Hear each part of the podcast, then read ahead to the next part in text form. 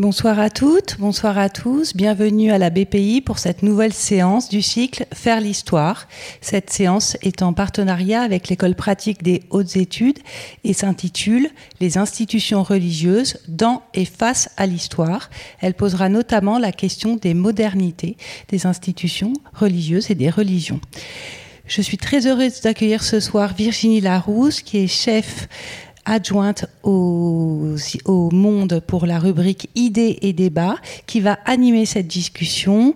À ses côtés, Dominique Avon, qui est directeur d'études à l'École pratique des hautes études, Valentine Zuber, qui est aussi directrice d'études à l'École des hautes études, et enfin Isée Tardan-Masquelier, qui est spécialiste de l'hindouisme et historienne des religions. Virginie, je vais vous laisser la parole et je vous souhaite une excellente soirée. Bonne soirée. Merci beaucoup. Bonsoir à toutes et à tous. Merci d'être venus vous joindre à nous ce soir pour euh, parler euh, religion, histoire, euh, politique. Vous le savez, les religions représentent et revendiquent un attachement très fort à des valeurs immuables. Elles se perçoivent elles-mêmes et elles sont perçues d'ailleurs souvent à tort comme détentrice d'une tradition immuable, alors que souvent, on le verra, euh, la tradition n'est pas si immuable que ça. Mais elles cherchent aussi, par leurs préceptes, à influencer le cours de l'histoire, parfois le cours de la vie politique, et elles sont par ailleurs elles-mêmes bousculées euh, par l'histoire dans leur pratique et dans la vision qu'elles portent du monde. Pourtant, le lien entre pouvoir religieux et politique diffère fortement en fonction des cultures et des aires géographiques et des époques, bien entendu. De même, les comportements des fidèles évoluent aussi avec euh, la société. Et à l'heure actuelle, en particulier en Occident, les religions sont fortement mises au défi, euh, qu'il s'agisse des questions de mœurs, des questions de liberté individuelle, de liberté de conscience. Elles sont fortement euh, interrogées par les évolutions sociétales. Donc cette table ronde va interroger euh, l'ambivalence du religieux dans son lien par rapport à l'histoire et interroger également bien sûr le rapport euh, des cultes au pouvoir ainsi que l'engagement des religions et des croyants dans leur siècle en se concentrant essentiellement sur les exemples, euh, on va dire, européens et aussi celui de l'Inde avec la présence d'Isée, mais on va aussi fortement interroger l'islam et les sociétés musulmanes. Alors pour en parler, donc euh, Geneviève de Mopou a commencé à vous présenter nos intervenants. Donc nous avons le plaisir d'accueillir Isée Tardan-Masquelier. Isée Tardan-Masquelier, vous êtes donc docteur en histoire comparée des religions et en anthropologie religieuse. Vous dirigez à l'Institut catholique de Paris euh, le diplôme universitaire Culture et spiritualité d'Asie. Vous êtes l'autrice de nombreux ouvrages, nombreux essais, et vous avez en particulier co-dirigé deux ouvrages euh, qui font date. Euh, L'Encyclopédie des religions qui est sortie chez Bayard en 97 et le Livre des sagesses qui sont réédités régulièrement depuis, qui sont des ouvrages vraiment de référence. Par ailleurs, en 2021, plus récemment, vous avez dirigé euh, Yoga l'encyclopédie, qui est donc un énorme ouvrage collectif de 750 pages, euh, qui réunit une soixantaine d'universitaires et qui présente en fait euh, les pratiques de, cette discipline très répandue dans le monde entier, mais qui jusqu'alors avait été assez peu étudiée d'un point de vue historique. Nous avons également le plaisir d'accueillir Valentine Zuber. Vous êtes donc historienne, directrice d'études à l'École pratique des hautes études. Vous êtes titulaire de la chaire Religion et relations internationales. Euh, vous êtes spécialiste de l'histoire de la liberté religieuse en Europe occidentale et aussi de la laïcité. Vous êtes spécialiste de l'histoire des droits de l'homme et vous êtes par ailleurs vice-présidente de la Vigie de la laïcité. Vous êtes également euh, l'autrice de nombreux essais, parmi lesquels L'origine religieuse des droits de l'homme, le christianisme face aux libertés modernes en 2017, et également Le culte des droits de l'homme en 2014, pour ne citer que. Et enfin, nous avons le plaisir d'accueillir Dominique Avon. Euh, Dominique Avon, vous êtes donc directeur d'études à l'École pratique des hautes études. Euh, vous êtes titulaire de la chaire Islam sunnite et vous êtes historien du monde contemporain. Euh, vous êtes l'auteur également de Somme. On peut dire que nos invités ce soir ont une vocation plutôt encyclopédique. donc vous êtes l'auteur de La liberté de conscience, histoire d'une notion et d'un droit paru au pur en 2020. En 2020 pardon. Et l'année dernière, vous avez donc publié l'histoire religieuse contemporaine en France. Voilà pour les présentations un mot donc concernant le déroulé euh, de cette soirée. Donc pendant une heure, chacun de nos intervenants va pouvoir euh, dérouler sa pensée euh, pendant une quinzaine de minutes chacun. Ensuite, pendant une quinzaine de minutes également, on va pouvoir dialoguer, voilà, au fil de questions. Et enfin, euh, pendant 30 minutes, euh, vous pourrez interagir donc avec euh, nos invités. je vous remercie. Voilà, s'il serait souhaitable de poser des questions concises et d'éviter de partir, voilà, dans une dans un long témoignage ou d'accaparer trop longuement la parole. Si je vous remercie. Et si vous souhaitez adresser vos questions à une personne en particulier, n'hésitez pas à le signaler d'emblée. Alors nous allons commencer tout de suite avec euh, Dominique Avon, euh, qui va donc évoquer ce sujet religion et modernité euh, dans un angle assez global, si j'ai bien compris. Merci beaucoup, merci pour cette invitation. je voudrais commencer par des petites précisions concernant la, définition des termes. Les religions en, elles-mêmes ne sont pas des actrices de l'histoire, ce sont toujours des hommes et des femmes qui s'expriment au nom d'eux, qui agissent au nom d'eux. Donc je voudrais qu'on ne... Enfin, je personnellement n'utilise pas euh, le terme religion comme un sujet euh, d'une phrase avec un verbe d'action ensuite. C'est très important d'y penser parce que ça évite toute, forme d'uniformisation, d'homogénéisation de tel groupe. Le christianisme penserait que, ou l'islam penserait que. Le concept de modernité, concept très délicat, je vais vous proposer quatre éléments, quatre critères de, de définition. Dans le champ du politique, euh, dans le champ du politique, c'est le primat de l'autorité politique sur l'autorité religieuse. Hein, dans le paradigme moderne, c'est ça. S'il y a un conflit, celui qui a le dernier mot, c'est le pouvoir politique. Dans le champ scientifique, s'il y a conflit avec une autorité religieuse, c'est l'autorité scientifique qui a le dernier mot. Toujours dans le paradigme de la modernité. Dans le champ du droit, c'est très important de mesurer la centralité de la personne humaine individuelle et non pas de groupe communautaire. Donc le droit est fondé sur la personne humaine individuelle. Le sujet du droit principal, c'est la personne humaine, et non pas un groupe identifié préalablement. Et puis dans le champ des, mœurs, c'est la remise en question de normes pluriséculaires. Nous allons en, parler. Alors, j'ai dessiné ici un horizon, et il faut avoir tout de suite conscience que les formes historiques d'incarnation de cette modernité euh, euh, n'existent pas sous une forme idéale pour ceux qui défendent cette modernité. Donc on a des processus qui ne sont pas linéaires, qui sont heurtés, parfois très violents, et euh, qui conduisent des représentants de telle ou telle religion, des fidèles de telle ou telle religion, à dire, ben, regardez, il y a problème avec cette modernité. Prenons simplement l'exemple de la représentation graphique qui y a derrière nous.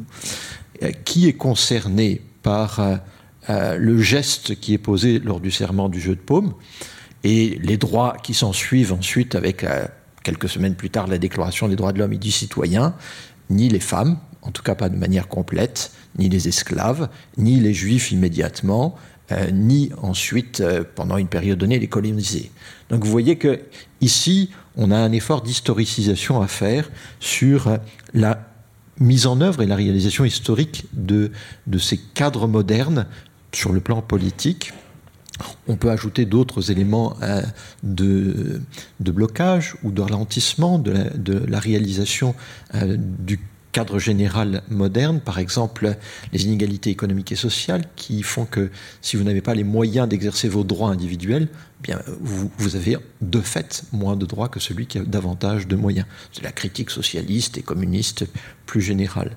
Donc ça c'est une deuxième limite. Une troisième limite, c'est dans des contextes particuliers, les démocraties libérales, dont les représentants disent nous incarnons politiquement cette modernité, peuvent censurer, être proactifs pour des propagandes dans telle ou telle direction, c'est-à-dire en fait ne pas laisser véritablement le champ libre à, la liberté. Et puis on a dans des moments de guerre civile concrète même l'usage de la violence à l'encontre de euh, certains citoyens, citoyennes. Au bout du compte, sans décrire chacun de ces processus, on peut euh, résumer la critique à l'encontre de la modernité, qu'elle soit politique, scientifique ou juridique, à un certain nombre de points. Ou bien le rejet du modèle complet au nom d'une religion. ou bien le rejet de certaines de ses formes historiques, ou bien le rejet de certaines de ses modalités pratiques. Je vais vous proposer un, un exposé en trois temps. L'un qui concernera l'acceptation ou non du cadre juridico-politique moderne, c'est-à-dire, je résume, hein, la démocratie libérale. Deux, une réflexion sur la modernité scientifique et le rapport de certaines autorités religieuses qui dirigent des institutions vis-à-vis euh, de euh, cette parole scientifique sur certains domaines très précis. Et puis, en trois, la question des mœurs. Et j'essaierai de parler de représentants de différentes religions. Le cadre juridico-politique. Au cours du dernier, enfin sur le dernier demi-siècle, on peut dire que de manière assez générale, les sociétés majoritairement chrétiennes ou qui ont été marquées par le christianisme sur le plan culturel ou juridique ont plus ou moins rapidement accepté euh, le cadre de la démocratie libérale, c'est-à-dire après 150 ans de, de, remise en question, de débat, de discussion, ce cadre est globalement accepté. Lors des questions, si vous voulez, je pourrais préciser la chronologie, mais si on prend les discours du magistère de l'Église catholique, c'est-à-dire notamment du pape, vous voyez le, message de Noël décembre 44, la déclaration aux juristes italiens de 1953, puis ensuite les principaux textes conciliaires de 1965. Là, on a des étapes marquantes du point de vue du catholicisme, qui représente une majorité importante des chrétiens dans le monde. Eh bien, euh, ça marque, si vous voulez, une, forme d'acceptation de ce cadre général. Dans les sociétés, ça n'empêche pas du conflit interne. Et ça n'empêche pas de la discussion sur ce qui se passe à l'intérieur. Mais le cadre lui-même n'est plus remis en question. Dans les sociétés majoritairement musulmanes, ou qui ont été marquées juridiquement par l'islam, ou qui euh, se réfèrent à l'islam encore aujourd'hui comme un référent central, la problématique est plus complexe. Euh, la citoyenneté n'est pas reconnue, citoyenneté individuelle n'est pas reconnue comme telle, comme le, sujet de droit. C'est-à-dire la personne humaine n'est pas reconnue comme le sujet de droit principal. Ce sont des communautés, et des communautés reconnues qui sont reconnues comme des sujets de droit principal. Donc, par exemple, au Liban, vous n'êtes citoyen qu'à travers une des 18 communautés officielles. En Égypte, vous n'êtes citoyen ou citoyenne qu'à travers trois religions données l'islam, le christianisme, le judaïsme. Mais vous ne pouvez pas être un Égyptien bouddhiste. Vous ne pouvez pas être un Égyptien athée. Donc vous voyez, c'est très très différent ici du point de vue juridico-politique. Alors ça conduit les autorités religieuses, ceux qui représentent et qui assument la responsabilité euh, des institutions religieuses dont nous parlons ce soir, à essayer de théoriser cela après un, temps d'hésitation, notamment euh, dans cette phase qui a suivi les indépendances, à dire ben, finalement nous avons des droits alternatifs, des droits spécifiques musulmans. Et il y a des textes des années 80-90 qui ponctuent cette revendication de droits spécifiques en tant que musulmans. Parmi ces textes, les plus connus sont la Déclaration des droits de l'homme en islam du Caire de 1990 ou le Code pénal unifié de la Ligue des États arabes. Vous avez également une déclaration sur les droits de l'enfant en islam. Donc du point de vue juridique et politique, c'est nous, responsables des institutions, nous disons que nous avons un propre et nous ne reconnaissons pas dans ce cadre-là. La réalité est beaucoup plus complexe, c'est-à-dire que de fait, la plupart de ces États ont intégré du droit séculier. Mais dans la, parole revendiquée par les, les responsables des institutions religieuses, il y a l'idée que nous avons un modèle alternatif. Dans les sociétés majoritairement bouddhistes, on retrouve cette même tension avec des régimes autoritaires une justification du caractère autoritaire de régime politique, par exemple en Birmanie, ou une contestation de caractère autoritaire de ces régimes, et la la minoration de certaines communautés. L'exemple que vous connaissez le plus, parce que ces dernières années il fait l'actualité, c'est celui du Myanmar, la Birmanie, avec ou bien euh, une pression sur certaines communautés, notamment chrétiennes, ou une persécution d'autres communautés. C'est le cas des Rohingyas, qui sont musulmans et qui sont persécutés. Le cas d'Israël est intéressant. Le cas d'Israël est intéressant puisqu'il mêle à la fois du droit séculier et du droit religieux. Et, euh, je vais reprendre l'expression d'un professeur de l'université hébraïque de Jérusalem qui, posait la problématique de manière très nette.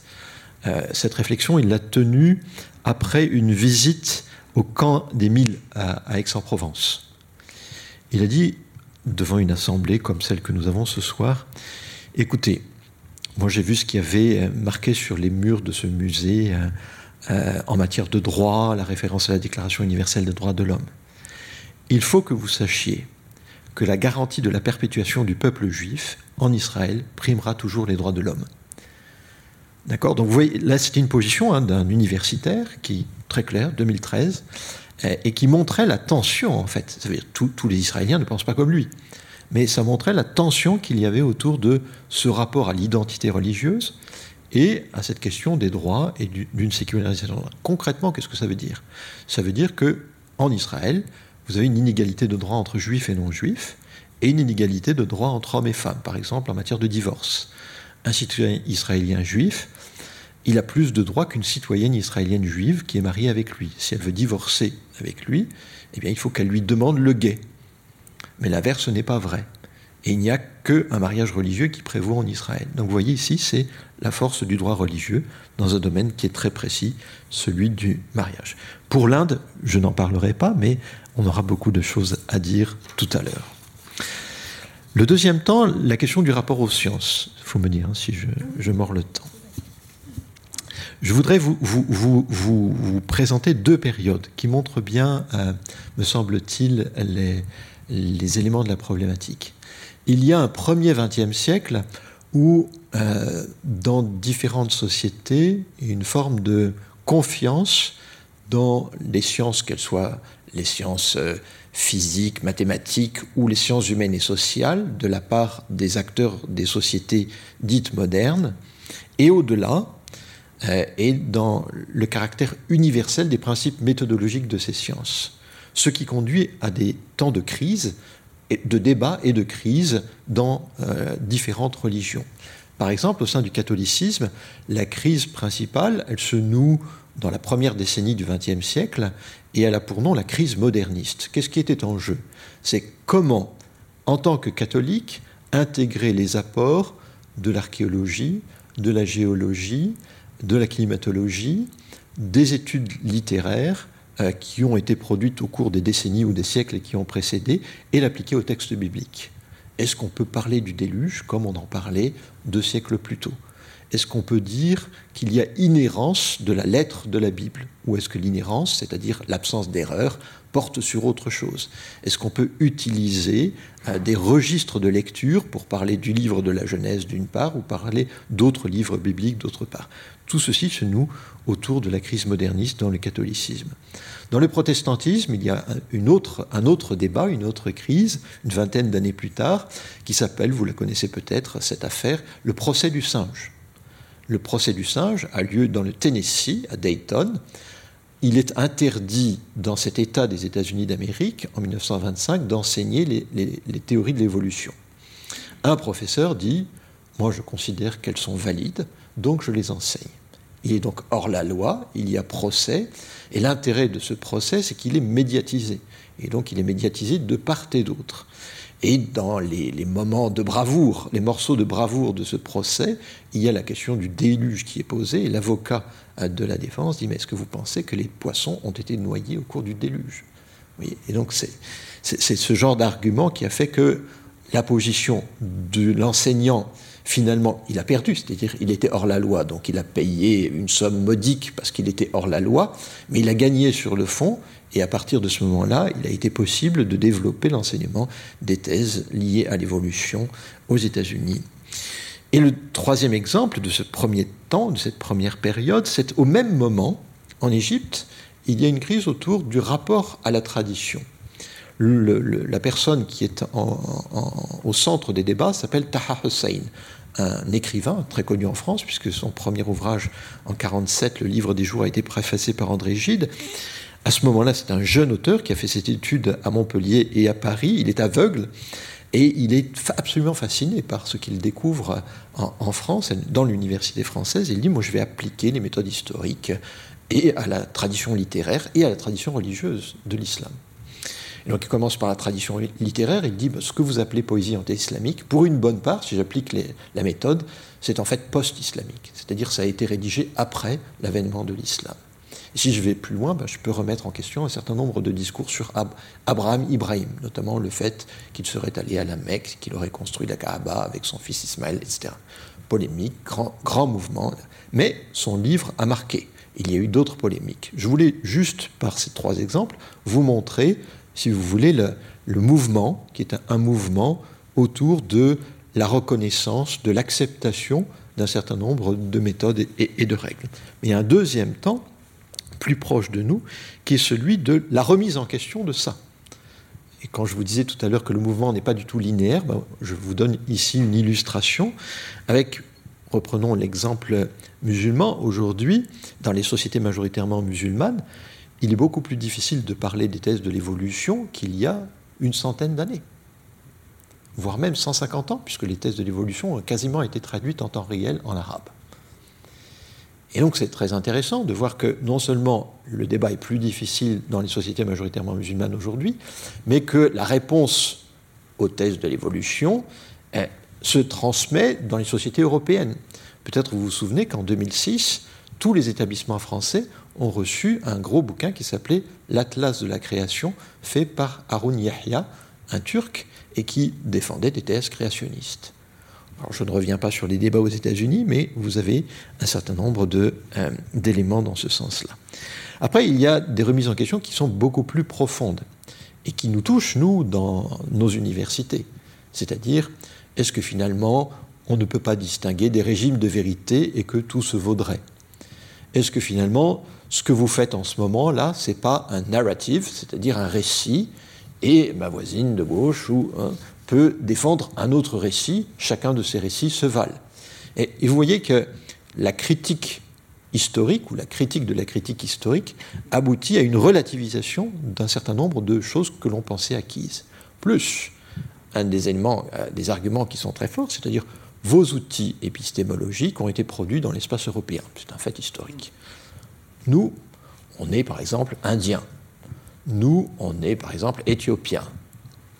Vos critères, ce ne sont pas les nôtres. Culturellement, ils sont marqués par ce qui s'appelle Occident. On ne va pas les reprendre pour nous. Ça ne nous représente pas. Et je pense que l'on en discutera tout à l'heure. Vous voyez qu'il y a donc une possibilité, y compris dans les universités nord-américaines, européennes, australiennes, de remise en question forte d'éléments que l'on pensait acquis sur le plan scientifique. Et il se trouve qu'une partie des acteurs religieux, quelle que soit la religion, utilise cette critique de la critique pour dire ben, finalement, on peut enseigner le discours créationniste dans une université états-unienne aujourd'hui. J'ai personnellement entendu un universitaire états-unien en 2014 me dire Je ne peux pas dire que Aristote a plus existé que Noé. C'est 2014, hein, donc c'est très intéressant quand même de voir jusqu'où va la remise en question. Troisième temps, le domaine des mœurs quel que soit le discours prescriptif des autorités religieuses, et le comportement, pardon, le comportement des fidèles euh, est caractérisé par un écart entre la norme et la pratique. Et je pense que c'est quand on étudie le, domaine des mœurs que euh, c'est le plus visible, c'est le plus, facilement perceptible.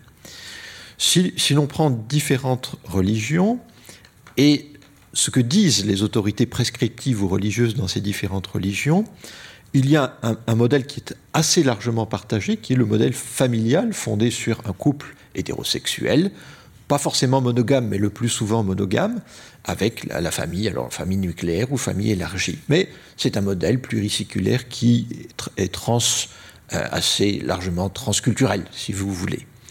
Dans le contexte moderne, il y a des remises en question d'un certain nombre de pratiques qui sont liées par exemple à est-ce qu'on peut avoir des relations sexuelles avant ce moment du mariage ou il faut uniquement après Est-ce qu'on peut limiter ou non la procréation? Que voilà, ce sont tout un tas de questions qui ont, été posées. Je vais vous donner quelques chiffres qui vous montrent que quelle que soit la majeure religieuse d'une société donnée, eh bien, nous, avons une tendance vers une uniformisation des comportements. Je prends pour cela l'indice de fécondité. Israël, 2,98. Égypte, 2,92. Paraguay, 2,47. Birmanie, Myanmar, 2,15. Inde, 2,03. France, 1,79. Iran 1,69, États-Unis 1,66. Ça veut dire que dans ces sociétés qui sont a priori très différentes, vous pourriez me dire qu'il y a des différences culturelles, on pourrait en convenir facilement, etc. Eh bien, le comportement des femmes au sein du couple, ou du couple lui-même, hein, de l'homme et de la femme, parce que l'indice de fécondité concerne également l'homme, eh bien, c'est un comportement qui s'uniformise. Alors, bien sûr, il y a des taux de fécondité au Niger, euh, euh, au Bangladesh qui sont différents.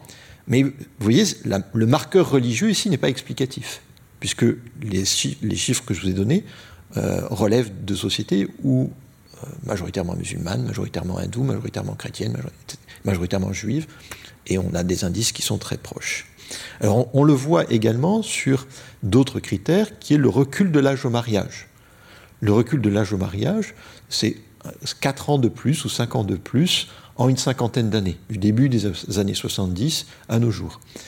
C'est une, donnée moyenne, il y a des différences énormes suivant, suivant les pays, mais ça a des conséquences sur les pratiques sexuelles, y compris dans des pays où il est normativement imposé qu'il n'y a pas d'union sexuelle avant le mariage. Je vous donne un exemple de conséquences juridiques que cela a. Dans les sociétés majoritairement musulmanes, la relation sexuelle hors mariage est, du point de vue des oulémas ou des fuqaha, c'est-à-dire des juristes musulmans, considérée comme un adultère, un acte extrêmement grave. Alors il se trouve que la pénalisation de l'adultère religieuse, selon le droit religieux, n'est pas appliquée dans la plupart de ces sociétés. Cela n'empêche que c'est considéré comme un acte très très grave. Dès la fin des années 80, il y a des juristes musulmans qui réfléchissent sur la question de la licéité des hymens artificiels ou pas, dès la fin des années 80. Certains prennent position pour, certains prennent des positions contre. Nous, ça nous importe peu. Ce qui nous importe, c'est de voir qu'il y a un phénomène qui est suffisamment important pour que les hommes de religion musulmane le prennent en considération pour créer de la norme de la norme, c'est-à-dire une nouvelle norme religieuse sur une pratique qui, leur échappe. D'accord? Donc ça, c'est très intéressant. Et certes, ça, fait euh, les, joies euh, des entreprises chinoises qui fabriquent des hymens artificiels, puisqu'un certain nombre d'hommes de, religion ont dit que c'était licite. D'accord? Euh, vous avez autre, un autre exemple qui me paraît intéressant, qui est la manière dont l'encyclique, alors cette fois-ci dans le catholicisme, dans l'encyclique Humane Vitae a été reçue. très très vite, dans les sociétés notamment européennes, les épiscopats nationaux ont dit, au bout du compte, même si la parole magistérielle a été prononcée à travers l'encyclique Humanité, mais au bout du compte, on renvoie à la conscience des couples. Donc là, pareil, l'autorité, l'institution religieuse, les responsables des institutions religieuses ont, en Allemagne en particulier, dit ben, l'application de la règle, elle, paraît difficile immédiatement, comme ça, donc on va renvoyer à la responsabilité et à la conscience de chaque couple. Je conclus? Je conclus. J'ai essayé de vous montrer à travers ces, trois temps et, l'introduction qu'il fallait donc, en réfléchissant sur ce rapport institution religieuse et modernité au pluriel, prendre en considération différents champs, juridico-politique, le scientifique, celui des mœurs, et voir qu'il n'y avait pas de réponse unanime, ni une construction linéaire de ces espaces dits modernes mais que tout le monde était touché. Et que cette modernité, qu'elle soit sur le plan des mœurs ou sur le plan juridique ou sur le plan scientifique, était un défi posé à tous. Ça, c'était le premier point. Le deuxième point, c'est que une fois que ce cadre est posé, toutes les questions ne sont pas réglées. L'histoire ne s'arrête pas. Et si on a dit, bon, dans une démocratie libérale, le sujet principal du droit, c'est l'être individuel, on n'a pas réglé tout un tas de problèmes sur le début et la fin de vie, sur euh, le cas des espèces animales, sur euh, les droits de la nature, sur... Et là, les autorités religieuses ont, des paroles. Ils ont une voix au chapitre. Une fois qu'elles ont accepté, ces autorités religieuses, ce cadre de débat, eh bien, on voit que la discussion continue. De la même manière, sur les inégalités dont j'ai parlé, et on pourra aller plus loin sur la question du contrôle technologique, Regardez tous les échanges qu'il y a entre croyants et non-croyants, au sein des croyants, au sein des non-croyants, sur la question de l'intelligence artificielle. Donc ça permet de euh, ne pas prendre euh, pour acte que Encore une fois, l'histoire s'arrête une fois que le cadre dit moderne est posé. Le rejet du paradigme moderne au nom de la religion provoque de la confrontation, de la subordination ou de l'exclusion. Je vais prendre des exemples où ce rejet est fort. L'exemple de l'Inde, l'exemple chez une partie des hindous, l'exemple de la Birmanie, l'exemple de l'Égypte, l'exemple de la Syrie. Et ça, c'est très très important de voir que la dynamique anti-moderne est de nos jours très forte. Elle est plus forte qu'il y a 50 ans. D'où la remise en question de droits individuels au sein de certaines sociétés par des acteurs religieux. Enfin, je ne voudrais pas vous laisser uniquement avec l'idée que les acteurs religieux, responsables ou pas, ont uniquement une vision ou une action réactive c'est-à-dire, ils ne se positionnent pas uniquement euh, en, tant que euh, euh, personnes qui, qui, sont liées à des crises, à des impasses ou à des dysfonctionnements. Ce sont des forces de proposition créatives. Ce sont des forces de proposition sur des liens de solidarité. Ce sont des forces de proposition sur un certain nombre de, de dynamiques, notamment en matière sociale ou autre. Donc il faut présenter justement ces acteurs religieux de manière beaucoup plus nuancée que simplement des gens qui réagiraient par défi, face, face aux défis. Merci beaucoup Dominique Avon, c'était à la fois très intéressant et très clair et on aura l'occasion euh, de revenir sur plusieurs points euh, après. Je passe la parole donc à, à Valentine Zuber. Merci, merci beaucoup. Alors, euh, moi, j'ai entendu la, question hein, qui a été posée euh, euh, ce soir sur comment les religions se sont adaptées à la modernité, mais justement dans son rapport aux politiques. Donc, une, un exposé un petit peu différent de Dominique Avon, même si évidemment je me retrouve dans beaucoup de points de, de ce qu'il dit du, du, très contemporain, mais je ferai le pari peut-être de retourner à l'histoire, et c'est un peu pour ça d'ailleurs que je repartirai de cette belle image déjà commenté par Dominique, du serment du jeu de peau, mais je voudrais que vous fassiez un zoom sur les trois personnages qui sont au centre du tableau euh, et qui euh, s'embrassent, enfin, s'étreignent vous avez un personnage en noir qui est, au, qui est euh, de face, qui est Don Gerle, qui est un député euh, et prêtre catholique. Et puis à gauche, vous avez euh, l'abbé Grégoire, que tout le monde connaît, je pense. Et à droite, en habit civil, le pasteur Rabot Saint-Étienne, lui aussi député des États généraux. Et donc vous voyez le le, serment du jeu de paume, c'est ce que Bailly, euh, le, personnage en noir euh, qui est au-dessus, euh, fait prêter serment à, l'ensemble des, membres présents dans cette salle. mais vous voyez qu'on a symboliquement mis vraiment au, premier plan cette, cette concorde finalement à la fois religieuse et politique due au premier, premier jour révolutionnaire. Et donc, donc cette réconciliation. Et euh, c'est pour ça que je voudrais revenir un, petit peu avant cette réconciliation euh, et euh, ce problème religieux, tout particulièrement en Europe. Et donc je laisse toute place pour les espaces, pour, par moi méconnus du, continent indien, pour en revenir sur le, sujet européen. Donc en contexte européen, ce qu'il faut comprendre, c'est que les religions ont été été euh, euh, associé aux politiques dès les, dès les, premiers, euh, dès les, premiers temps. Et donc, on est, je vais balayer les siècles avec beaucoup d'imprécisions, mais néanmoins, on peut dire que les religions sont en situation de monopole, la, religion chrétienne est en situation de monopole à partir de, de, l'an 1000 à peu près, et jusqu'à la fin du XVIIIe siècle, sous différentes euh, confession, bien sûr. Il y a le premier schisme euh, orthodoxe euh, qui donc propose une autre chrétienté qui se trouve à l'est de l'Europe. Et puis il y a le schisme beaucoup plus important pour l'Europe occidentale, qui est le, schisme de la Réforme au XVIe siècle et qui donc divise cette chrétienté censée être unanime, dirigée par le pape, au moins symboliquement, qui existait jusque-là. Et puis, euh, cette fracture euh, de, la réforme avec euh, des choix faits par les différents souverains de la religion qu'ils vont suivre, et donc qui oblige les peuples à suivre la religion du souverain. Donc, on arrive à ce qu'on appelle une Europe en, en, tâche de léopard, puisque chaque espace a une religion donnée et euh, est, impo est imposé d'ailleurs aux personnes au sujet de ces États souverains.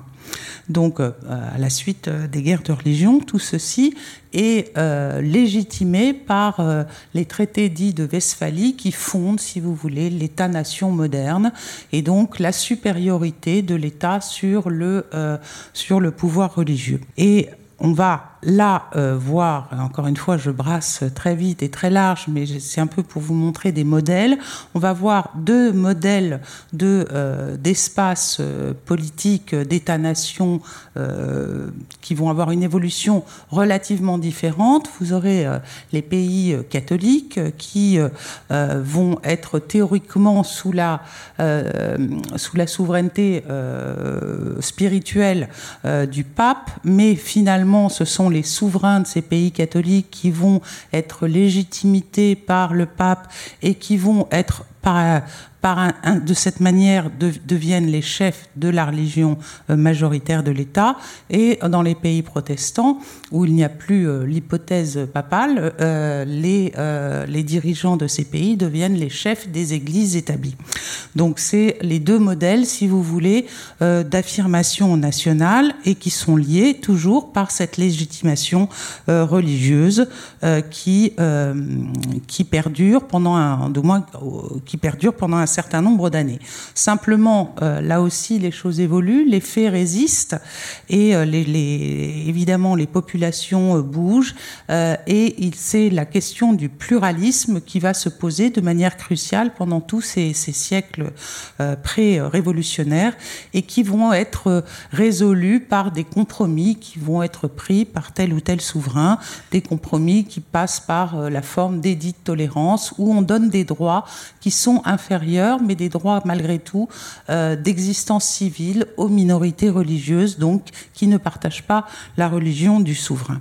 Et c'est donc avec la, la Révolution française que euh, le rapport entre le politique et le religieux va changer de manière euh, très importante, puisque euh, à partir de et la révolution américaine aussi c'est la même la même période. D'une part comme l'a dit Dominique euh, c'est la personne individuelle qui devient sujet de droit à travers euh, la déclaration des droits de du citoyen par exemple. Et puis aussi il y a le fait que chaque personne enfin chaque homme Dominique a eu raison de le rappeler aussi les choses se sont fait progressivement chaque homme masculin qui paye des impôts par ailleurs devient un citoyen euh, à part entière, à égalité avec les autres, quelles que soient euh, ses convictions religieuses et même si elle ne partage pas les, convictions euh, du souverain. Donc c'est l'apparition la, la, d'une gestion égale des euh, différentes propositions religieuses et donc euh, et, euh, et cette euh, tendance eh bien elle va se généraliser à des rythmes différents selon les pays bien entendu mais néanmoins c'est euh, là aussi un des bénéfices de la de la modernité c'est cette euh, pluralisation euh, des sociétés euh, européennes en particulier plus ou moins rapide selon que ce sont des, sociétés qui sont marqués par des empires coloniaux avec les échanges que cela suppose et les discriminations aussi que cela induit. Donc on est là dans, un, dans une question de gestion du pluralisme et peu à peu les religions se trouvent dépossédées euh, de leurs prérogatives par les États. Hein, tout au long du 19e siècle, il va y avoir euh, un, des États qui vont s'affirmer et qui vont créer des institutions concurrentes des institutions religieuses euh, et parfois même elles vont euh, supprimer ces institutions religieuses, l'école, euh, la santé, euh, les funérailles, euh, voire les prisons, tout cela va passer de, la responsabilité des églises petit à petit dans celle de l'État qui va donc créer des, institutions laïques ou en tout cas étatiques. Et ça, ça va être évidemment très mal vécu par certaines religions qui avaient ces, compétences-là, hein, qui, en particulier toute l'histoire de l'école en France, est une, histoire d'arrachement des, des, élèves aux, mains des, des, curés, et ça de manière tout à fait, ou des bonnes sœurs, et ça de manière progressive, d'abord euh, d'abord les, grandes classes, puis ensuite euh, l'école primaire, etc., etc. Donc, euh, et y compris les hôpitaux qui sont été traditionnellement dans les mains de l'Église vont être laïcisés. La profession d'infirmière va là aussi être laïcisée. Ce ne seront plus les bonnes sœurs. Et même chose, voilà. Donc, il y a là petit à petit une perte d'influence, une perte de pertinence sociale et de rôle du religieux qui a été euh, tout au long du 19e siècle et, euh, et, et du 20e siècle. Et donc, euh, Quelquefois même, ces, ces, changements d'attribution vont, vont prendre la forme de persécution. Hein. et ça de manière assez largement en Europe et tout particulièrement envers l'Église catholique qui, il faut le dire, euh, avait une attitude de rejet depuis la Révolution française de la modernité politique.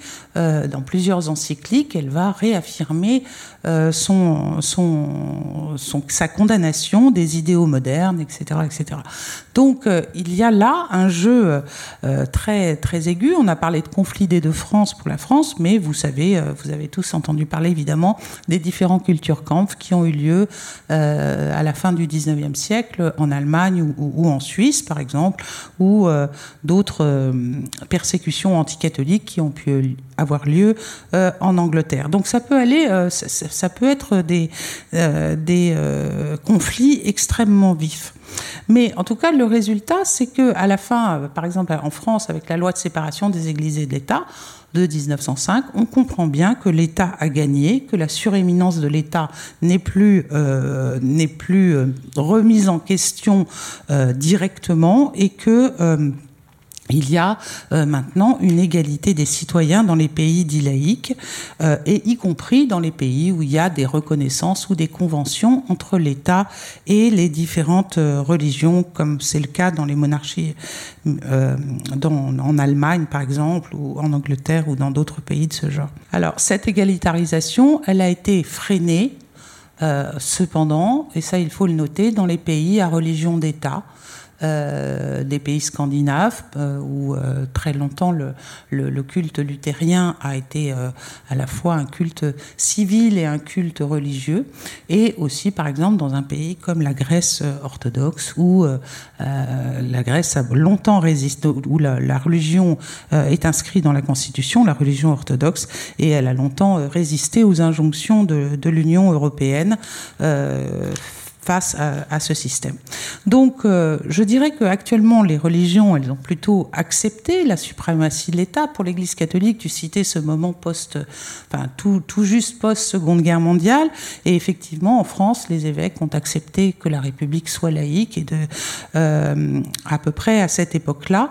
Euh, mais il n'empêche que il y a eu euh, des, euh, des, différences d'interprétation suivant les différentes traditions religieuses. Euh, en France, les, petites minorités ont été plutôt du côté des mouvements émancipateurs et des mouvements accompagnant la modernité parce qu'ils y trouvaient leur intérêt et leur, identité. on l'a vu, le catholicisme a longtemps résisté. Cette guerre des deux France est, est une réalité et elle a profondément divisé la société française pendant plus de de 150 ans. Euh, et on peut dire que même peut-être même un peu plus, puisque je dirais que c'est à partir de la phase de sécularisation des années 60, de la perte de, la transmission religieuse et, du fait que de plus en plus de Français ne se reconnaissent plus dans aucune religion, euh, y compris euh, la religion de leur de familiale, que les choses ont évidemment beaucoup changé. Donc, je pense que d'un point de vue politique, le religieux, qui a longtemps été associé de manière quasiment symbiotique euh, d'un de ces fameux royaumes chrétiens, euh, ce religieux s'est enfin détaché, euh, s'est enfin autonomisé. Alors, pour le meilleur, parce que ça devient une proposition plus spirituelle, plus religieuse, pour le pire parfois parce que ben, elles peuvent aussi, c'est des propositions qui ont, qui ont une vie qui peut changer, enfin je veux dire, qui, qui peuvent même mourir. Et il y, a, y a eu foison d'ouvrages qui sont parus ces dernières années sur le christianisme peut-il mourir, euh, ça a été une question. Euh, euh, et évidemment, toute, toute, cette, toute cette perte culturelle que beaucoup déplorent sur le fait, sur le religieux dans la société. Donc je dirais que il y a un, religieux qui a été domestiqué, mais ce qui fait que le religieux plus contestataire, le religieux plus attestataire, le religieux plus euh, euh, revivaliste hein, pour les sociétés protestantes, je ne sais pas comment on appelle ça pour les, les sociétés musulmanes, eh bien, il devient d'autant plus visible que euh, les choses se sont banalisées dans les milieux croyants mainstream ou les milieux en voie de, perte d'identité de, euh, ou même de sociabilité euh, religieuse. Et donc, on est là, évidemment, c'est la question de, notre modernité actuelle, c'est-à-dire, on a parlé, il y a une époque où on parlait de retour du religieux. Alors, ça a été extrêmement discuté par les, parmi les, les chercheurs. néanmoins, il y a, ce est sûr, c'est qu'il y a euh, une visibilité accrue d'un certain religieux, hein, mais qui n'est pas le religieux dans son ensemble.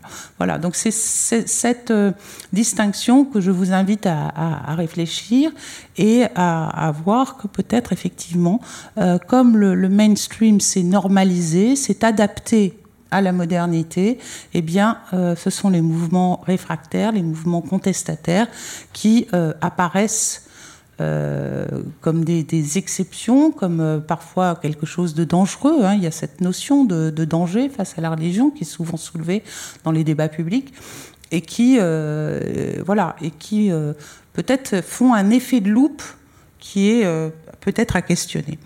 Donc voilà un petit peu ce que je, voulais dire ce soir, mais évidemment, je, je serais ravie de continuer la discussion. Merci beaucoup, Valentine Zuber. On va bien sûr continuer la discussion après euh, avoir donné la parole à Isée Tardant-Masculier. Oui, alors moi, je vais vous emmener euh, un peu loin, même si déjà euh, le nom de l'Inde a été prononcé. et je vais commencer cette courte intervention d'une manière qui est en apparence très simple, mais qui m'a conduite à des réflexions un peu plus complexes autour d'un mot qui est le mot hindou. Hindou, ceux qui sont hindous, ce sont les habitants de l'Indus, puisque le nom de l'Indus euh, commençait par euh, une voyelle aspirée, Hindus. C'est les habitants du Sindh, c'est-à-dire cette région qui aujourd'hui est partagée entre Pakistan et Inde. Mais ce qui est intéressant, c'est que les populations de cette région, ils ont été nommés par d'autres, les musulmans. À partir du IXe siècle, les ont appelés les habitants du Sindh. Ce que je veux dire, c'est que eux-mêmes, ces habitants, ne se vivaient pas du tout à cette époque-là, ni bien plus tard, comme des membres d'une communauté qui serait la communauté hindoue. En fait, euh, ils étaient membres d'une caste euh, qui avait des coutumes spécifiques, ils étaient adeptes euh, de telle ou telle divinité, et Dieu sait que le polythéisme de la région offrait toutes sortes de niches aux croyances et aux mythologies. ils pouvaient être adeptes de doctrines philosophiques ou de voies de libération qui étaient toutes extrêmement diverses. Et donc, euh, il y a eu unité, mais cette unité était une unité politique sous les grands empires. Et en fait, euh, cette unité ne concernait pas la vie socio-religieuse. Il n'y avait pas de sentiment d'identité commune, une identité qui serait supra-locale. Ça n'est que, et là je passe les siècles allègrement, comme vous l'avez fait aussi, ça n'est qu'au milieu du 19e siècle que le mot hindouisme entre dans l'usage. Et là, il y a un, un changement dans les significations euh, qui est vraiment important. Il prend une signification qui est à la fois globale, c'est-à-dire que tous les Vishnouites, tous les Shivaïtes, tous les adeptes de Ganesha et de je ne sais quelle divinité sont des, des hindous. Donc, d'une part, une signification globale et d'autre part, une signification identitaire, c'est-à-dire que ceux qui sont hindous ne sont ni chrétiens, ni musulmans, ni autres. En 1876, comme vous savez, la reine Victoria est proclamée impératrice des Indes. Mais pour celles et ceux, les chercheurs qui étudient euh, les problématiques euh, que, nous, que nous envisageons ce soir, la date de 1875, elle est plus importante. Parce que dans le centre de l'Inde, un brahman de la région de Nagpur, qui s'appelle Dayananda Sarasvati, fonde un mouvement philosophique, enfin plus exactement une sorte de cénacle à la fois philosophique, religieux, euh, comme, comme l'Inde en avait, sans vraiment frontière entre les, les disciplines et les domaines, et qu'il a appelé Arya Samaj, littéralement la communauté des Aryas. Alors bien sûr, le mot Arya est ancien, c'était le nom par lequel se désignaient les tribus d'origine indo-européenne qui s'était fixée dans le nord-ouest du sous-continent. Mais ce que Dayananda Sarasvati dit dans son livre de 1875, un livre en, sanskrit qu'on peut traduire euh, La lumière de la vérité, ce qu'il dit, c'est que euh, est véritablement hindou celui qui descend des Aryas et qui est l'héritier d'une culture, qui est la culture védique, du nom du, texte source euh, de cette civilisation arya, qui est le Veda ou les Védas. Et donc, euh, il y a un peuple hindou euh, qui, a une légitimité sur cette terre. Et le jour où cette terre deviendra une nation, puisque c'est pour l'instant une colonie, Hein, le jour où elle deviendra une nation indépendante, alors euh, c'est ce peuple hindou qui a la plus grande légitimité à habiter cet espace et euh, à le diriger. Bien. Donc, euh, Dayananda Sarasvati répond une vision de l'histoire, hein, puisque histoire est avec un grand H dans ce titre, répand une vision de l'histoire particulière, une sorte euh, qui va devenir la vulgate nationaliste, hein, dans laquelle on a un peuple qui en plus est élu, c'est le peuple élu des dieux, et là il y a une sorte de, c'était volontaire de, mimétisme euh, en regard euh, de ce que Dayananda Sarasvati comprenait du judéo-christianisme. Hmm, donc euh, il, met en face du judéo-christianisme son propre peuple élu, euh, élu par les divinités qui habitent le sol de l'Inde. Ça, c'est un élément central de la mythologie, euh, de la mythologie euh, indienne ancienne. Et donc, ce peuple a été injustement dépossédé de sa terre par les envahisseurs successifs, naturellement surtout musulmans et chrétiens britanniques. Or, le peuple hindou avait une religion originelle, euh, en sanskrit, Sanatana Dharma. Dharma, doctrine, euh, euh, voie, fondement. Sanatana de toujours, et, éternel, enfin des origines, depuis les origines.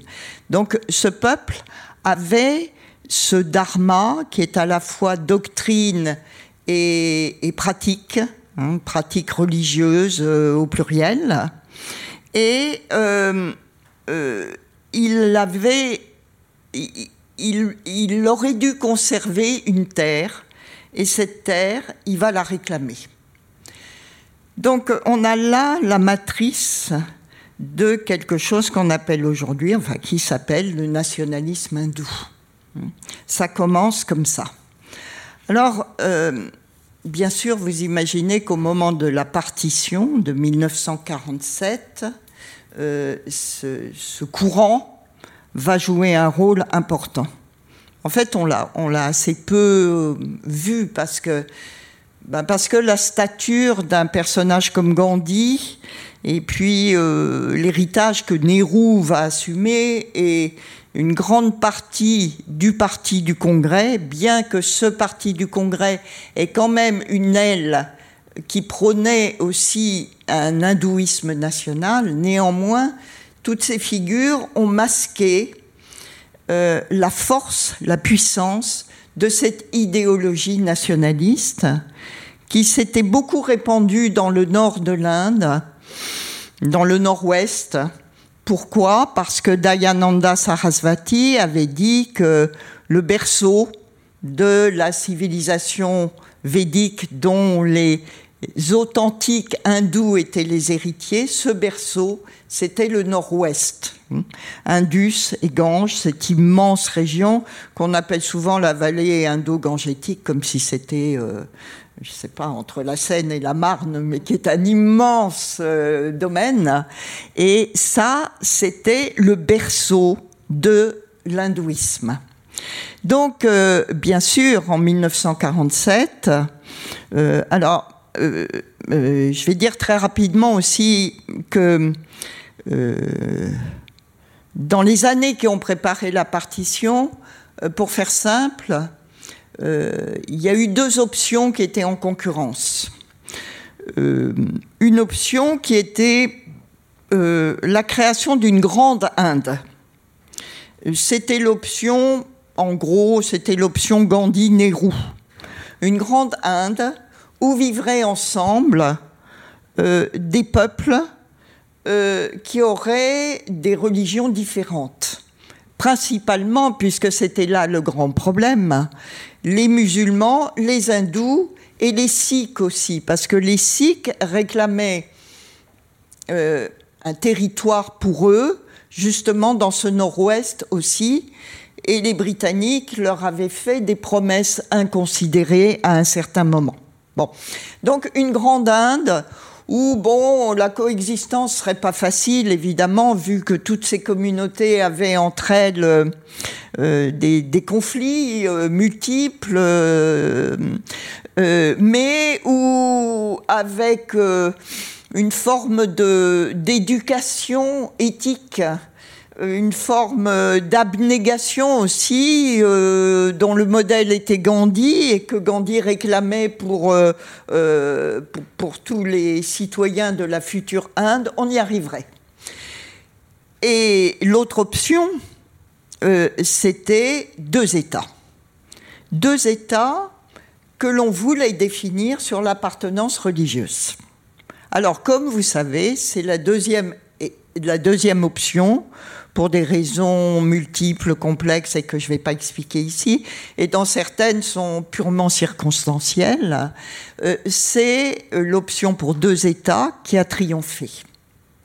Et donc, euh, on peut penser, on, aurait pu penser que euh, le nationalisme hindou naissant trouvait là sa victoire, puisque au fond, deux nations qu'on aurait défini, qu'on voulait définir sur l'appartenance religieuse, Pakistan pour les musulmans et Inde pour les hindous, même s'il restait de chaque côté des petites minorités résiduelles qu'on se promettait les uns et les autres de protéger, mais qui finalement pesaient assez peu dans l'affaire.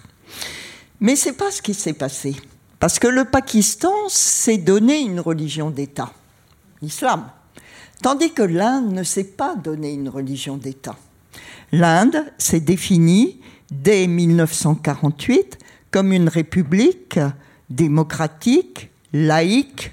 Bon, j'emploie le mot laïque, c'est pas c'est pas le bon mot. Séculariste, il faut il faut hum, parce que l'Inde est du côté d'un modèle anglo-saxon du rapport entre l'État et les religions. Mais enfin, bon, on peut dire laïque pour faire vite, et socialiste. Euh, sa constitution euh, garantit l'égalité entre tous les citoyens et pénalise toute discrimination en fonction de la race, de la caste, de la religion. Hmm. Donc, ce triomphe des nationalistes hindous au moment de la partition, eh bien, euh, finalement, euh, euh, il, est, très faible. Mais ce qu'on n'a pas vu et ce qu'on voit fort bien aujourd'hui, c'est que cette question est demeurée irrésolue. Et elle a hanté la marche de la démocratie indienne. Euh, qui a été une très grande démocratie. Enfin, euh, au, moment, euh, au moment de l'indépendance, qui aurait cru, qui aurait parié pour que cet immense pays tellement divisé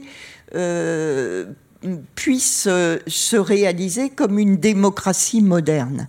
C'est quand même ce qui est arrivé, avec beaucoup d'imperfections, mais c'est quand même ce qui est arrivé.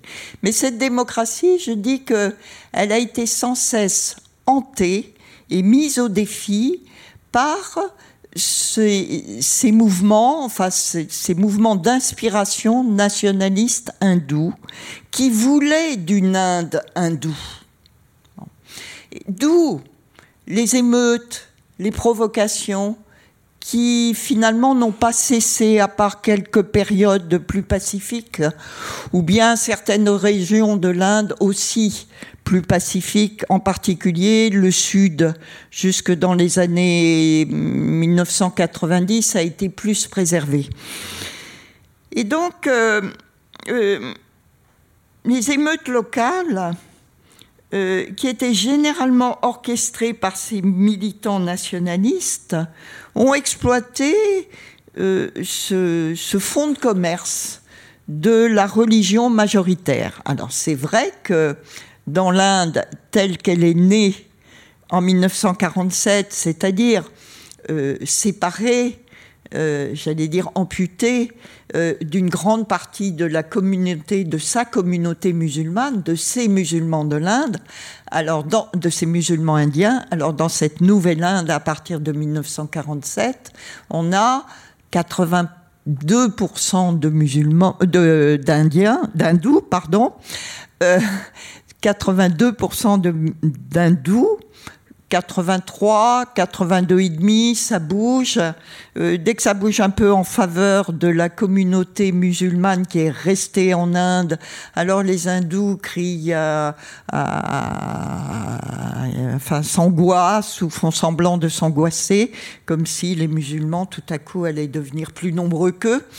Euh, donc, euh, vous voyez, le, quand je dis que la démocratie indienne euh, a été hantée par ce nationalisme hindou, c'est vraiment comme ça des, des, des provocations, des, des, des, des, préjugés, des idées toutes faites qui, qui sont lancées et qui, et qui sont très perturbantes ce nationalisme hindou a été et reste, on va le voir, mais là je parle encore du XXe siècle, très fort pour manipuler les symboles. En particulier euh, les symboles de lieux historiques ou mythologiques.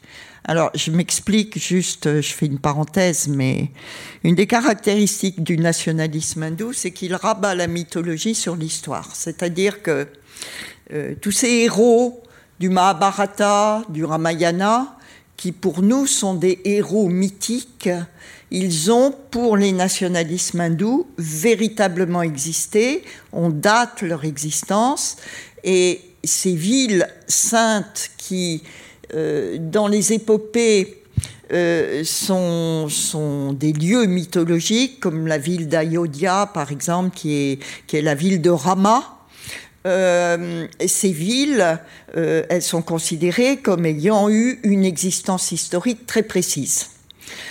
Euh, ainsi, depuis le milieu du 19e siècle, les national... enfin depuis, non, plutôt la fin du 19e siècle, les nationalismes hindous ont répandu l'idée que dans la vie d'Ayodhya, du temps du roi Rama, donc ce héros mythologique, mais qui là est considéré comme un roi historique, un temple avait été construit. Et que ce temple, euh, dans ce temple, après la disparition, enfin le, nirvana, la montée au ciel du, roi Rama, ce temple euh, permettait euh, de l'honorer et de le vénérer. Et le premier empereur moghol de la dynastie moghole, Babour, aurait détruit ce temple pour construire sa mosquée. Alors, quand on voyage euh, le long du Gange, on voit bien que toutes les mosquées, elles ont été construites avec des architraves de temples hindous, euh, des colonnes, bien sûr. N'empêche qu'il n'y a jamais eu, enfin, à la connaissance des archéologues, il n'y a jamais eu de temple hindou ancien dans, la ville d'Ayodhya. Mais euh, c'est devenu une sorte de réalité euh, historique euh, incontestable pour tous les nationalistes hindous et même pour un entourage plus vaste et moins directement lié à ce nationalisme. Donc, juste un exemple avec Ayodhya pour montrer que il y a un caractère sporadique des violences et euh, un choix qui peut apparaître comme arbitraire de tel ou tel symbole, mais en réalité, derrière ça, il y a un caractère systémique, euh, ancré dans l'objectif de créer quoi? Ben, De créer une nation hindoue. Alors, euh, le BJP, qui est le Bharata Janata Party, le parti nationalisme hindou, qui est créé en 1980, bien qu'il ait déjà des, des, ancêtres, enfin des partis moins puissants qui l'ont précédé, accède au pouvoir à partir de la fin du XXe siècle. Et tous ces cadres sont éduqués, pour ne pas dire formatés, à cette culture nationaliste hindoue. Ils n'ont qu'un mot à la bouche, qui est une création, un néologisme des successeurs de Dayananda Sarasvati, le mot Hindutva. Hindutva, vous voyez, c'est formé sur hindou, et euh, c'est un mot abstrait. On peut le traduire directement en français par l'hindouité. C'est exactement la même formation qui donne des mots comme la citoyenneté, par exemple. Hindutva, l'hindouité. C'est quoi l'hindouité? Ben, C'est une sorte d'essence qui, qui, qui habite le peuple hindou, une essence qu'il a reçue parce qu'il est l'héritier de ces arias védiques et qu'il est resté fidèle par ses doctrines et par ses coutumes à ces arias védiques. Alors ces cadres du BJP sont nourris à cette idéologie qui est indissolublement religieuse et politique. On ne peut pas les séparer. Et bien sûr, cette idéologie triomphe avec les deux mandats de Narendra Modi, celui de 2014 et celui de 2019, puisque les élections euh, présidentielles ont lieu tous les cinq ans. Modi réalise l'agenda nationaliste sans changer la Constitution. Il n'a pas besoin de la changer. À Ayodhya, il a récemment inauguré le temple de Rama. Et si vous avez vu les images, sinon par curiosité, regardez-les. On ne sait plus qui est maudit. C'est un chef d'État, c'est un brahman officiant, euh, une sorte de gourou de la nation. On ne sait plus. Une véritable confusion qui, bien sûr, est volontaire. Dans les écoles, les manuels d'histoire ont été complètement réécrits. Et ils dispensent la vulgate nationaliste, c'est-à-dire l'idée d'un âge d'or védique, l'idée que ce nord-ouest de l'Inde, qui était le berceau euh, de, cette civilisation et le berceau de l'Hindutva, il a été euh, déchiré par des mains étrangères et la moitié a été confisquée par euh, des musulmans, les musulmans pakistanais. Le musulman étant l'ennemi désigné de toujours dans ces manuels d'histoire. Alors qu'on sait très bien que je donne juste un exemple, mais les grands empereurs moghols, même Aurangzeb, ils ont doté magnifiquement les monastères, les ashrams hindous, pas tous, mais certains. Bon, ils ont aussi détruit, mais en même temps, il y avait des, rencontres euh, entre ces deux cultures, la culture musulmane et la culture euh, hindoue, tellement riches qu'on parle d'une civilisation indo-musulmane. Mais ça, non, dans les manuels d'histoire, le musulman est l'ennemi désigné. La disparition euh, vous parliez des sciences humaines et sociales, les SHS, la disparition dans les grandes universités indiennes. Les, toutes les, sciences humaines ont été euh, démantelées. Pourquoi? Parce qu'elles sont critiques, parce qu'elles ont une vision de l'histoire euh, une vision historico-critique. Alors c'est facile en Inde de dire c'est la vision occidentale, c'est la vision néocolonialiste. Donc euh, voilà. À la Cour suprême, ça va vous rappeler euh, d'autres mondes, à l'autre extrémité du monde, mais les juges décédés sont remplacés directement par le président, parce que c'est une prérogative, par des juges qui sont favorables à l'idéologie hindutva. Du coup, euh, beaucoup de jugements, pas tous, mais beaucoup de jugements sont très partiaux. Les conversions forcées ou les lynchages en toute impunité par des milices anti-musulmanes sont fréquents, euh, dans une moindre mesure des milices anti-chrétiennes aussi. Tandis qu'à l'international, comme vous savez aussi, le Premier ministre adopte une stratégie de séduction, utilisant le yoga et les grandes sagesses autochtones comme des vitrines soft d'une idéologie qui reste profondément xénophobe. Alors, euh, comme je dis parfois, euh, euh, je me réjouissais toujours de parler de l'Inde et maintenant je suis plus triste d'en parler. Bien que, enfin, c'est évident que beaucoup d'hindous désapprouvent les violences endémiques et l'autoritarisme du pouvoir et n'adhèrent pas à sa version de la nation indienne mais ce pouvoir est maintenant profondément implanté dans l'administration, les médias, etc. Il matraque l'esprit des gens tout en poursuivant les dissidences. Bon, alors, euh, on a quand même eu un vote au Karnataka où le, BJP euh, a vraiment perdu, alors que tout on le donnait gagnant. Euh, mais on ne sait pas si les élections de 2024 pourraient modifier un peu ce tableau, d'autant plus qu'il n'y a pas tellement d'alternatives hein, à, ce, puissant mouvement nationaliste hindou qui, a porté euh, Narendra Modi au pouvoir. Et Modi a un entourage aussi euh, puissant. en face de lui, ben, le, Congrès est bien faible. Donc voilà, ce nationalisme hindou malheureusement risque d'avoir de, encore de beaux jours devant lui. D'accord, bah, on verra en 2024. Merci beaucoup euh, Isée Ardent Masquelier, merci à, tous les trois. Euh, juste, je... allez Vous pouvez Oui, allez-y. Ils l'ont mérité.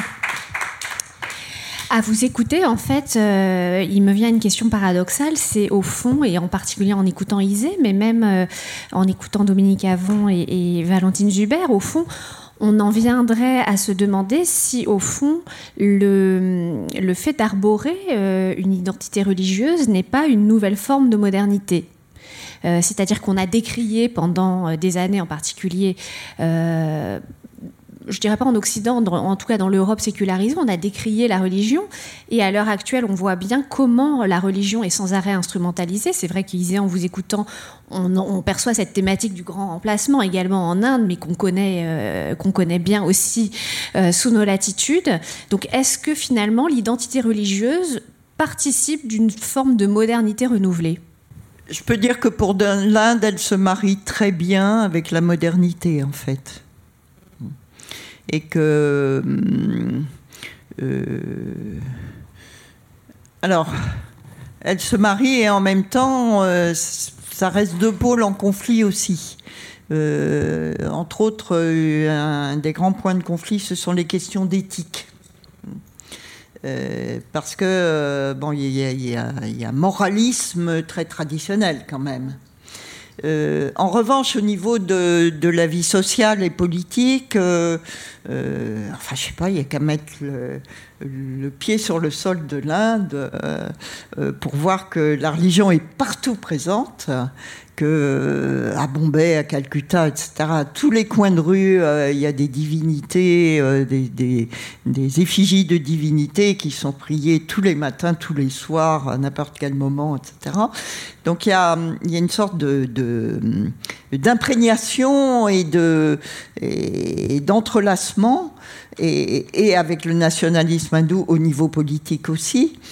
Euh, mais il y a des tensions sur certains points, en effet, entre un conservatisme et un modernisme, une modernité. Tout, dépend comment on définit modernité. C'est-à-dire, mm. si on dit par exemple que le Portugal de Salazar, c'est une expression moderne du catholicisme, à ce moment-là, on peut avoir des parallèles entre l'Inde de Narendra Modi et le Portugal de Salazar.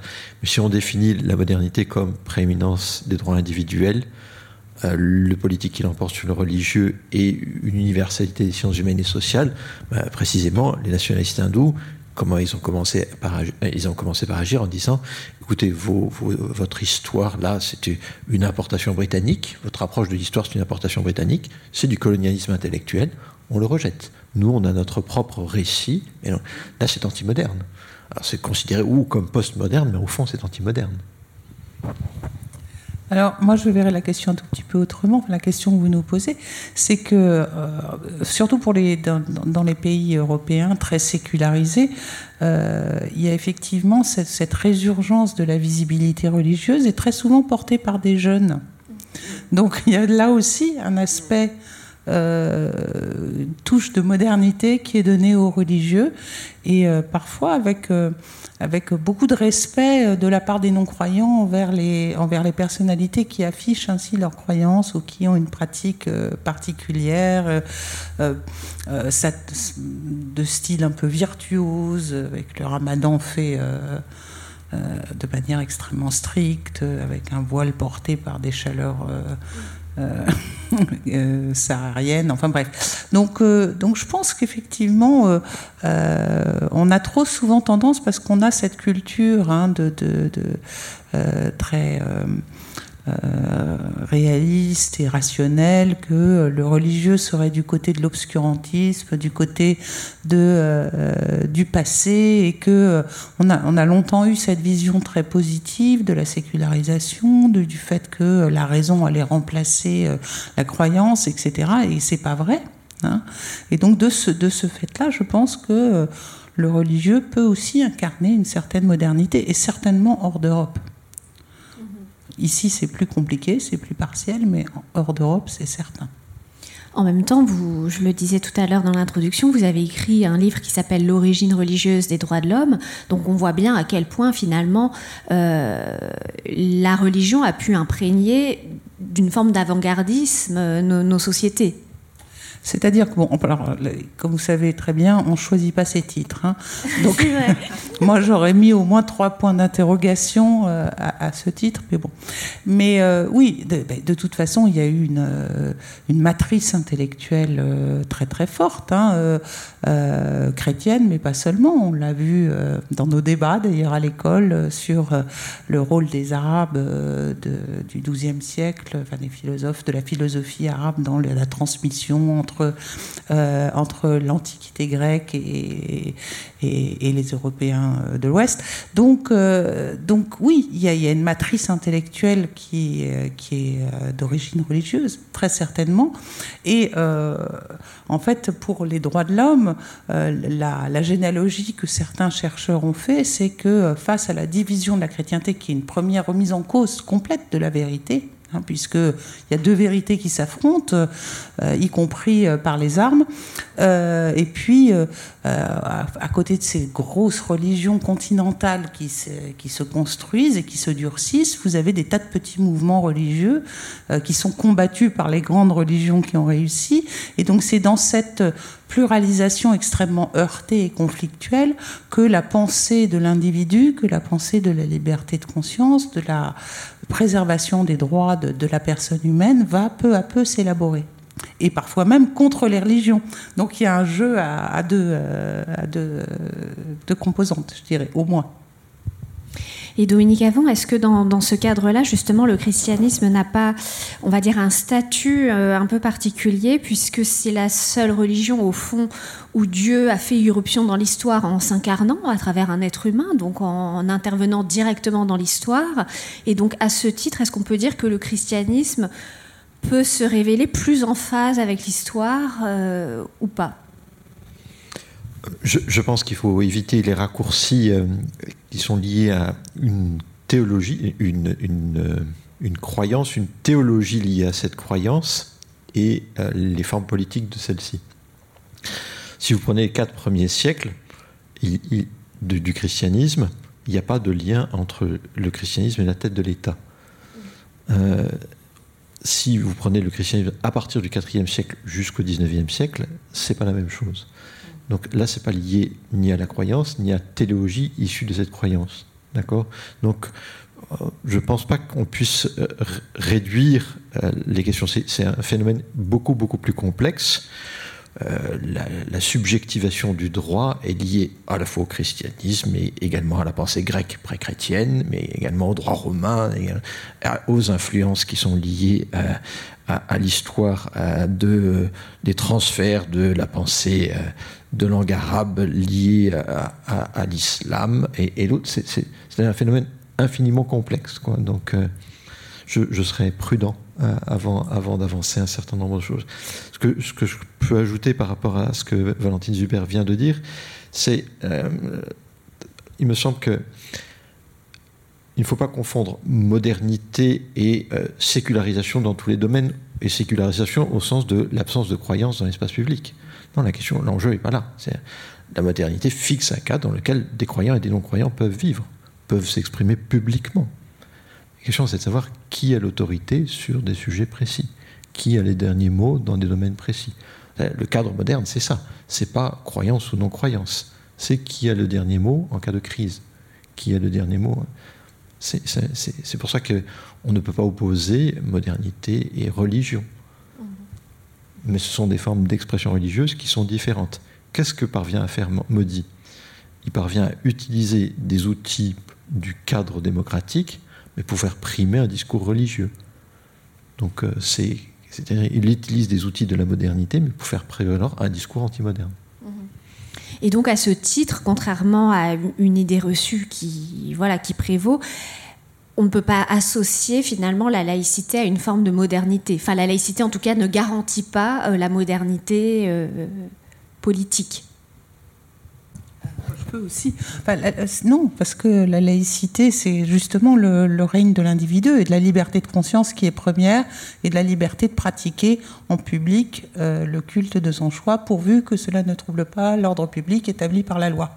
Donc la loi reste euh, évidemment euh, importante, et c'est la loi de l'État, hein, c'est la loi civile.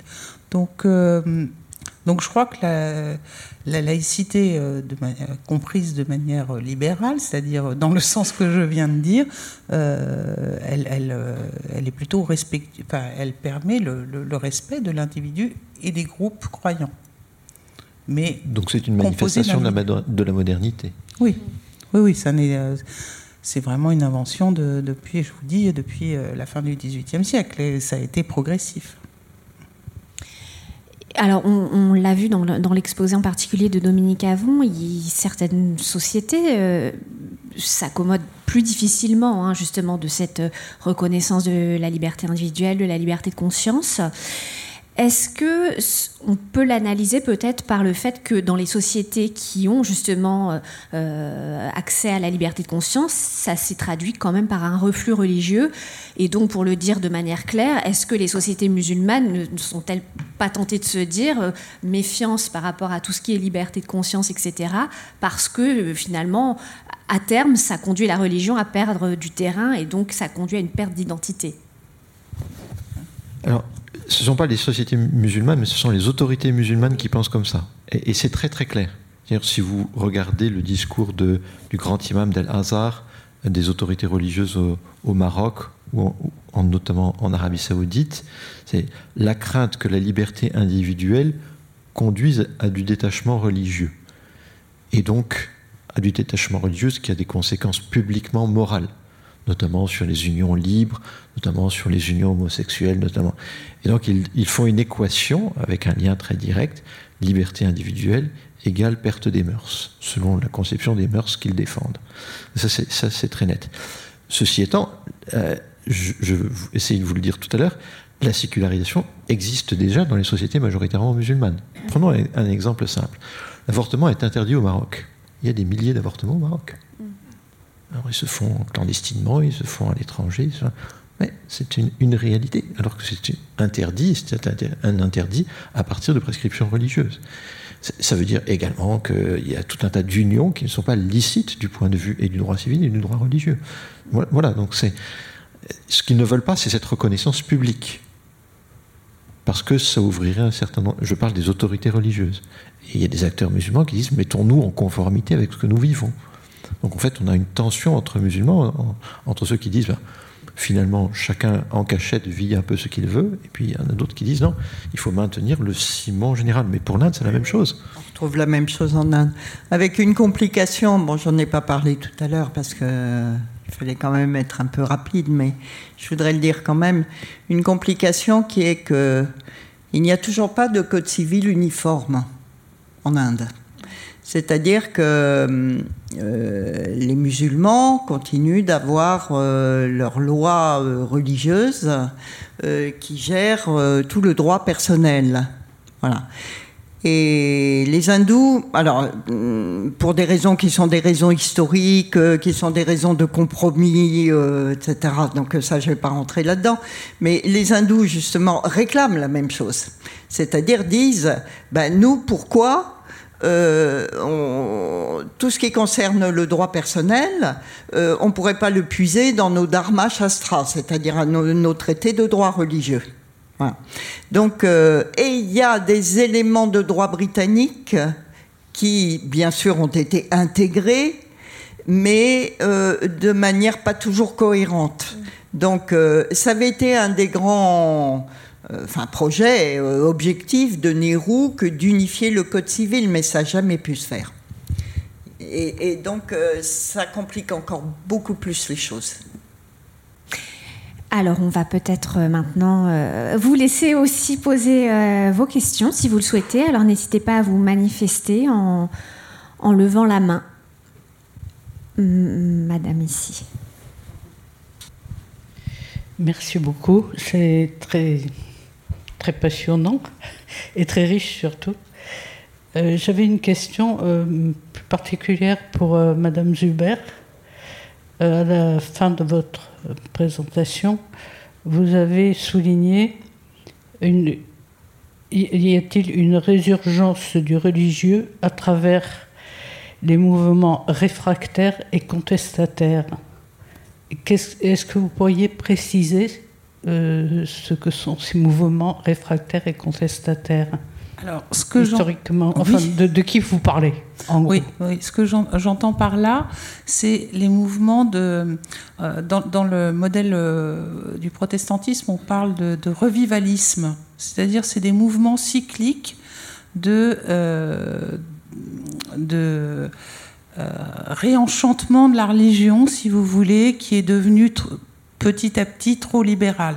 Ça, c'est vraiment un, mouvement sociologique qui se retrouve euh, dans, tous les protestantismes, c'est-à-dire que la religion s'adapte à la modernité et puis peu à peu, il y a un petit groupe à l'intérieur de ça qui résiste et qui, et qui euh, faut en revenir aux origines et euh, on va être beaucoup plus ferme sur la doctrine, sur la lecture des Écritures, euh, la mise en application, etc.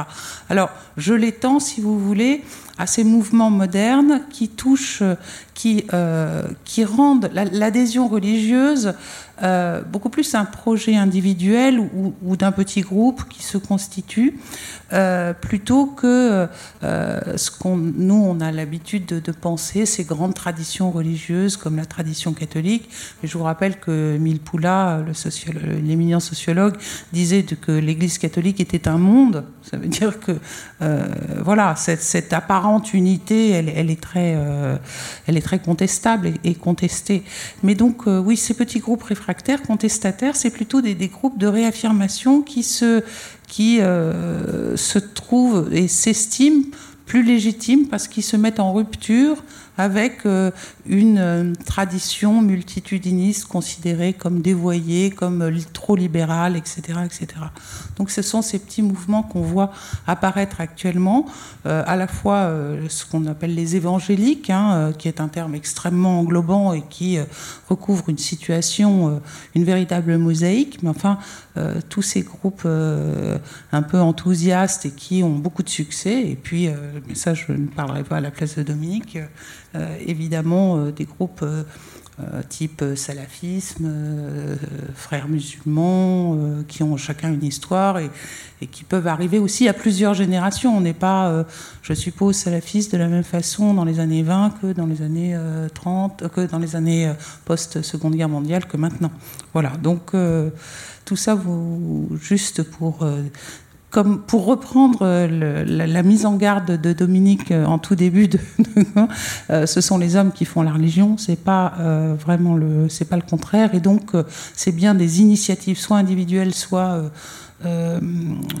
groupales, qui, qui font les évolutions, y compris doctrinales. Merci. Merci pour passionnante intervention. Est-ce que vous n'avez pas le sentiment en général, que ce soit en Europe ou dans le monde, d'une régression de l'idée de la laïcité Alors, c'est difficile de parler d'une régression euh, parce que euh, euh, la laïcité, elle est, multi, multiforme aussi en fonction de chaque contexte donné. Euh, mais il y a quelque chose peut-être qui répondrait à votre question, c'est qu'il ne peut pas y avoir de laïcité quand le pays n'est pas un pays euh, démocratique et un état de droit où la citoyenneté pleine et entière et égale et la liberté sont garanties. Donc, effectivement, si vous voyez des pays plonger peu à peu dans un autoritarisme, dans un illibéralisme, dans une forme de démocrature, euh, on ne peut plus véritablement parler de laïcité parce qu'il y a toujours des, des citoyens qui sont supérieurs aux autres. Alors ça peut être en fonction de la religion. Hein? oui, bien oui, sûr. Voilà. Oui. Enfin, pour l'Inde, en tout cas, euh, on vient d'avoir euh, une série de lois qui prive euh, les musulmans euh, émigrés en Inde, qui les prive de leur nationalité. Donc euh, oui, bien sûr, c'est la première discrimination à fondement religieux qui, qui, entre dans l'arsenal législatif. D'ailleurs, ça provoque beaucoup de, beaucoup d'opposition parce que faut quand même ajouter que l'Inde est un pays de grand militantisme. Hein. Il y a de grandes militantes et militants et euh, tout le monde n'accepte pas cette, euh, euh, démocrature. Voilà le mot. Oui, cet autoritarisme. voilà. Pour, pour, les sociétés majoritairement musulmanes, ou dont les constitutions se réfèrent à l'islam, euh, il faut distinguer différents plans. Sur le plan général du droit, par exemple le droit commercial, euh, une partie du droit pénal, etc., c'est du droit séculier, en fait. C'est du droit qui est venu de l'Europe. Ça, ça n'a pas bougé. Mais il y a un certain nombre de focus sur lesquels s'arrêtent les autorités religieuses musulmanes pour dire ça, il faut ou maintenir l'islamité ou le réislamiser.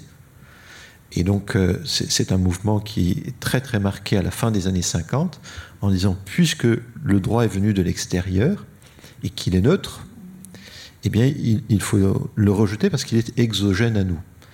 Donc, le terme de laïcité, almaniya en arabe, existait pour le monde arabe majoritairement musulman. Il était discuté, il visait à dire notre horizon, ça doit être un État qui garantit les mêmes droits pour chaque citoyen, quelles que soient ses convictions, quelle que soit sa religion. Ça, c'est un discours qu'on entend dès le, début des années 1900. On a un débat en 1904 qui, porte sur ces thèmes-là. Hein. Donc on est 120 ans après, et aujourd'hui, il y a peu d'intellectuels qui revendiquent ces, choses-là. Parce que la laïcité est apparue comme une prime à l'athéisme. On a vu dans notre échange hein, qu'il y avait parfois des confusions. Est-ce que modernité peut être liée à, la, disparition de la religion? On a explicité ici que non. La modernité, et notamment politique ou juridique, sous la forme de la laïcité par exemple, c'est pas synonyme de disparition de la religion, c'est une individualisation du croire et de la pratique religieuse pour le résumer d'une certaine manière. Mais les autorités religieuses musulmanes, celles qui exercent des fonctions de responsabilité, sont convaincues que c'est le, danger. Donc il faut réislamiser le droit, il faut réislamiser le pouvoir. Et donc c'est un mouvement parallèle. C'est-à-dire, ce qui se passe du côté de l'hindouisme en Inde doit se regarder en regard de ce qui se passe au Pakistan, du côté musulman. C'est-à-dire, en 49, ils adoptent, les députés pakistanais adoptent un texte au-dessus de toute constitution qui dit que la souveraineté vient de Dieu, bon, c'est fini. On ne parle plus de cadre neutre ici. La souveraineté vient de Dieu sur la conception musulmane que défendent les députés. Et puis après, les constitutions, puis les lois sous Zia el-Haq, puis on est allé vers un mouvement de religiosisation du cadre, du cadre juridico-politique. Mais on arrive maintenant à une forme d'impasse dans les sociétés majoritairement musulmanes. Et vous avez des acteurs autoritaires qui je pense à Mohamed Ben Salman, qui est un acteur autoritaire. En mars, vous avez 83 décapitations. Donc on peut dire que l'opposition à Mohamed Ben Salman, elle passe un mauvais quart d'heure, mais qui prend des décisions qui montrent qu'il veut s'imposer en tant qu'acteur politique aux autorités religieuses. Je vous donne un exemple simple. Il y a trois, trois ans, je crois, euh, il était en discussion avec des autorités religieuses sur la mixité dans une salle comme ça pour assister à un spectacle, un théâtre, un cinéma ou même un concert. Les autorités religieuses lui disent non, c'est pas possible, c'est haram. Lui, il dit qu'est-ce que font les Saoudiens? Ils vont à Bahreïn, ils vont aux Émirats, ils vont ailleurs, et en plus là-bas, ils boivent de l'alcool, ils rencontrent des prostituées. Moi, je préfère que ce soit ici, que ce soit mixte, et qu'il n'y a pas d'alcool, il n'y a pas de prostituées il l'a imposé aux autorités religieuses. Donc on n'est pas du tout dans un cadre laïque, mais vous voyez ici le politique autoritaire qui s'impose aux religieux, sur un cas précis. Merci. Euh, bonsoir. Je, voudrais savoir, euh, de mon l'impression que j'ai, c'est que les, les religions, ce que vous pensez, dans mon impression, que les religions à leur début, à leur naissance, paraissent progressistes. C'est-à-dire, je pense au christianisme ou à l'islam, etc., par rapport à ce qui existait, ça paraît un peu progressiste. Et assez très rapidement, ça devient euh, enfin, euh, rétrograde, un peu euh, anti antiprogressisme. Enfin, je pense à l'Inquisition, à toutes ces choses-là, au Moyen Âge, à tout ce qui a pu exister, et puis aux, musulmans aussi. Maintenant, enfin, globalement, c'est cette impression-là que ça donne. C'est-à-dire, au début, ça paraît progressiste par rapport à ce qui existait, puis assez rapidement, ça devient rétrograde. Enfin, c'est une impression. Je voudrais savoir ce que vous en pensez. Je ne parle pas de l'hindouisme que je, je ne connais point du tout. Merci pour votre réponse. Merci. Il est vrai que les fondateurs de religion sont souvent présentés comme des révolutionnaires, mais... Oui, le, message, hein, les, fondateurs, les prophètes ont souvent un discours de rupture. Et, et c'est pour ça d'ailleurs qu'ils ont eu tellement de succès. Parce que sinon, si c'était juste une litanie qui reprenait... Euh, euh, voilà, il y a un discours de renouvellement qui a touché un certain nombre de personnes et qui explique aussi le succès au fil des années. mais attention à ne pas avoir une vision téléologique et essentialisante dans, les, dans les mouvements religieux. Il y a il y a autant de sensibilité euh, que dans les partis politiques, si je puis dire. Euh, euh, et tous n'ont pas la même lecture et tous n'ont pas le même, la même interprétation de, de, la modernité. et de, de ce qu'il faut en penser, etc. C'est vrai que pour les, religions du livre, il y a, y a un, texte et, et, et parfois ce texte bride l'imagination et bride, euh, euh, l'envie de, nouveauté, de changement, de, transformation, etc. Mais encore une fois, ce sont les acteurs religieux qui sont les interprètes. Hein. et c'est eux qui sont responsables aussi de l'interprétation des textes. Hein. Euh, alors, je voudrais réintroduire un petit peu ce qu'il y a dans le titre il y a évidemment une grande différence entre, et Dominique l'a bien soulevé, et Isée aussi, grande différence entre les institutions et euh, les foules croyantes ou les individus croyants. Hein. Et, euh, euh, Dominique a montré plusieurs exemples qui sont absolument parlants du fait que les croyants prennent leur autonomie par rapport aux institutions. Hein. Euh, et, ont leur propre lecture et leur propre interprétation. Mais je, ne veux pas. Euh, je veux laisser la parole sur ce sujet. Ben moi, je serais. J'entends bien ce que vous dites et. Euh, qu'il y aurait ce, poids du temps et de l'histoire qui fait que un message qui, qui est grand par sa nouveauté euh, peu à peu se dilue euh, dans des formes qui deviennent des formes conventionnelles, etc. Euh, j'entends bien ça, mais enfin, en tant qu'historienne, je, suis sensible aussi à, la continuelle réinterprétation, réinvention, une espèce de, de, plasticité incroyable du religieux. vraiment, quand on, enfin, j'allais dire peut-être plus en Asie qu'ailleurs, mais non, c'est idiot de dire ça. Enfin, c'est pareil ailleurs aussi. Euh, euh, chaque siècle, euh, chaque nouvelle traduction d'un texte sacré, chaque exégèse nous donne quand même, enfin pas toujours, toujours, mais nous donne quand même une nouvelle approche, une nouvelle couleur. Voilà, je suis sensible à ça aussi. Moi, je n'utilise pas ces catégories de, progressistes et rétrogrades. D'abord, est-ce que l'histoire a un sens On pourra en discuter longuement. Donc, c'est un point important. Ensuite, euh, pour rebondir sur ce que vient de dire, c'est-à-dire euh, la, capacité créative de croyants et de croyantes est, est important. encore une fois, ça a produit du lien de solidarité tout au long de l'histoire, ça a produit tout un tas de choses. La réflexion sur les questions éthiques aujourd'hui, on peut ne pas être ou ne pas être d'accord avec les, discours de certaines autorités religieuses ou de certains croyants, mais on peut quand même prendre au sérieux un certain nombre d'interrogations aussi. Hein. Qu'est-ce que c'est le début de vie? Qu'est-ce que c'est la fin de vie? Qu'est-ce que c'est l'espèce humaine? Qu'est-ce que c'est les croyants et les non-croyants? Des choses à dire là-dessus. Et donc, c'est est-ce que c'est progressiste, rétrograde? Est-ce que, c'est, est-ce que le mouvement antispécise est rétrograde ou progressiste? On ne va pas définir ça aujourd'hui. Enfin, c'est une question quand même extrêmement complexe, ça. Euh, et, je, serai très, très prudent à l'égard de, ces deux catégories.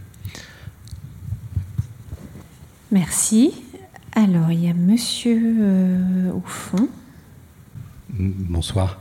Euh, le, titre, le titre de ce soir, Les institutions religieuses dans et face à l'histoire, euh, m'amène, euh, m'amène forcément à penser à quand même des institutions majeures comme, comme le Vatican, la papauté, euh, et même dans une certaine mesure la Compagnie de Jésus qui, qui aura bientôt cinq siècles.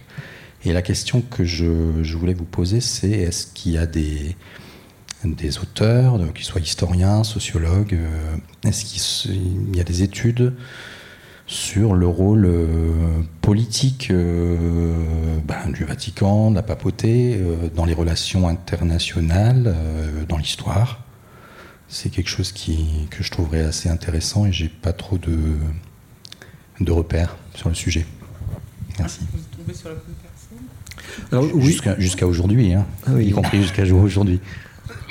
Il, y a, sur, au cours des 40-50 dernières années, dans l'historiographie française, il y a eu beaucoup de travaux euh, sur euh, l'histoire du Saint-Siège d'une manière générale. Euh, je pense tout de suite à, des exemples. Il y a eu des travaux spécifiques, par exemple, sur le rôle du, Saint-Siège pendant la, Première Guerre mondiale ou la Seconde Guerre mondiale. C'est assez intéressant, puisque justement sur la question rétrograde, euh, progressiste, le, discours de Benoît XV au début de, la Première Guerre mondiale, comme le discours de euh, Nathan Slöderborn, qui est protestant en Suède, donc une autorité protestante, et qui tiennent des discours pacifiques, en disant, l'un comme l'autre, ils disent l'Europe court au suicide. C'est rétrograde ou progressiste? D'accord? Vous voyez, ça, ce sont des choses intéressantes. Après, qu'est-ce qu'ils font pour mettre en œuvre leur politique? Qu'est-ce qui explique leur échec? Parce que l'un comme l'autre ont échoué. Et ils ont également échoué dans euh, le processus de mise en œuvre de la paix. C'est-à-dire, Benoît XV voulait jouer un rôle au moment de, euh, des négociations pour la paix. Et il a été écarté notamment par les Italiens à ce moment-là. Donc là, il y a des historiens, des historiennes qui ont travaillé sur, sur tous ces sujets. Euh, il y a eu également des travaux extrêmement intéressants sur le pape Jean-Paul II les régimes communistes. Et, toute une diplomatie vaticane, euh, en particulier à l'égard de la Pologne, qui sont euh, absolument passionnants. C'est pas juste des discours de Jean-Paul II, c'est une action concrète, financière, avec des envoyés, avec ces, Staline demandait le pape combien de divisions. Jean-Paul II, quelques décennies plus tard, a montré que ça pouvait être extrêmement pratique. Hein. Alors, y a-t-il encore. Monsieur, vous vouliez poser une question? Oui, monsieur. Je pense que ça sera la dernière question.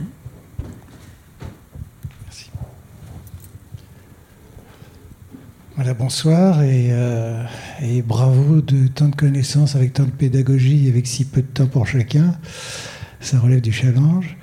Euh, je voulais, enfin pas conclure, mais euh, en tout cas me recentrer sur la France. nous avons l'Alsace-Moselle qui est sous le régime du Concordat de, de 1801 à 1802 et qui est toujours actuellement en vigueur puisque les, les pasteurs, curés et... rabbins et, euh, voilà, et rabbins euh, sont payés par l'État. Euh, ça existe toujours. Par ailleurs, il y a eu dans notre histoire la Confédération, la CFTC, Confédération française des travailleurs chrétiens, qui s'est déchristianisée. Donc il y a eu un mouvement de, de balancier de l'autre côté. Aujourd'hui, est-ce que par rapport à une société qui évolue très très vite et qui est vécue souvent comme trop vite et qui fait peur, euh, est-ce qu'il n'y a pas un retour religieux euh, qui ramènerait à la sécurité intérieure et à, l'ordre des religions minoritaires, c'est-à-dire israélites et musulmanes, et, de l'extrême droite, à l'intérieur de laquelle il y a la, euh, il y a, la religion comment dirais-je, euh, traditionnaliste, euh, extrémiste. Voilà. Et d'une manière générale, dans le monde, est-ce qu'il n'y a pas une remontée vers euh, les valeurs religieuses qui vont jusqu'à jusqu'à l'État, les évangélistes avec Trump, Poutine qui, qui s'appuie sur, sur, sur, les orthodoxes comme institution avec des, des, des, des visions bon, bien connues. Voilà, j'ai été très long. Merci, mais je crois qu'il y a plusieurs sujets dans votre euh, question. Euh, je n'ai pas bien compris ce que vous vouliez euh, savoir à propos de l'Alsace-Moselle. l'Alsace-Moselle, c'est un peu euh, l'exception laïque à l'intérieur de, de, la France euh, laïque, et euh, elle est toujours euh, Oui. acceptée, tolérée, et un petit peu euh, Oui. paradoxale. Alors oui, c'est- mais c'est paradoxal. Ce qui est paradoxal, enfin c'est paradoxal et en même temps, bon, le, le Conseil constitutionnel a reconnu que le système al- alsaco-mosellan était était laïque, hein, donc voilà, donc et, et était constitutionnel. Euh, et puis par ailleurs, moi, quand je, je- j'essaye de définir la laïcité, je vous ai dit que c'était déjà l'apanage des États de droit démocratiques hein, qui ont des principes libéraux et qui protègent la liberté individuelle. Euh, c'est, c'est très large.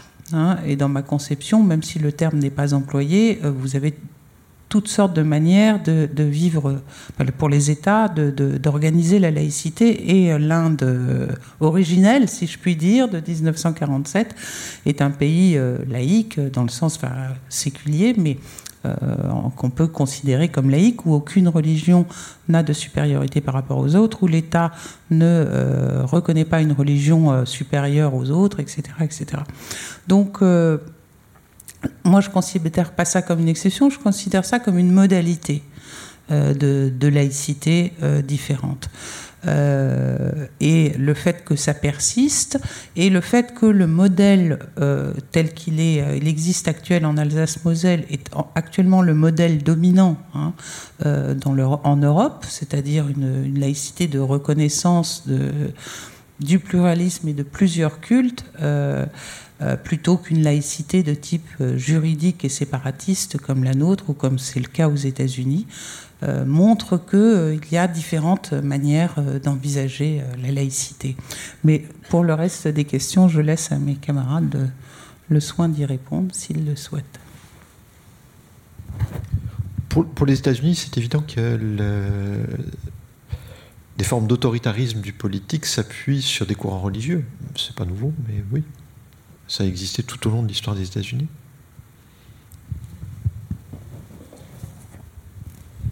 Je pense que la question, enfin, ou l'ensemble des questions est, très vaste et en tant qu'historienne, je dirais que, bien sûr, on, peut certainement voir euh, euh, des phénomènes homologues sur la surface du globe, mais quand même, euh, chaque région, euh, chaque nation a son histoire. Et la manière dont elle envisage les rapports, en particulier les rapports entre les religions et l'État, est vraiment fonction de cette histoire. Et donc il y a, des spécificités qui sont très fortes. Enfin, euh, euh, pour moi, le, paradoxe extraordinaire, c'est euh, c'est la Turquie d'Atatürk, enfin, euh, où la laïcité s'impose de manière autoritaire. Or, a priori, laïcité autoritarisme, ça devrait pas, devrait pas aller ensemble. Et pourtant, c'est ça qui s'est passé.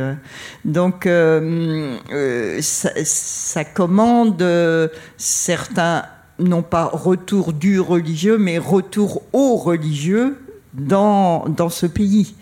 Et bon, je veux dire que hum, vraiment chaque nation est, est enracinée dans son histoire, c'est une évidence, mais euh, euh, voilà, ça, ça demande à chaque fois une analyse spécifique quand même.